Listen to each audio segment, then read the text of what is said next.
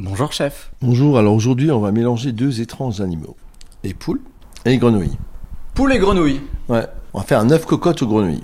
Donc, œuf cocotte, dans un euh, petit caclon, vous beurrez votre euh, caclon, vous y mettez votre œuf top fraîcheur que vous allez chercher chez un paysan, vous achetez des grenouilles que vous désossez tranquillement, vous poêlez vos grenouilles, vous y mettez un peu d'échalote, un peu de ciboulette, vous déglacez avec quelques gouttes de vin blanc et de la crème.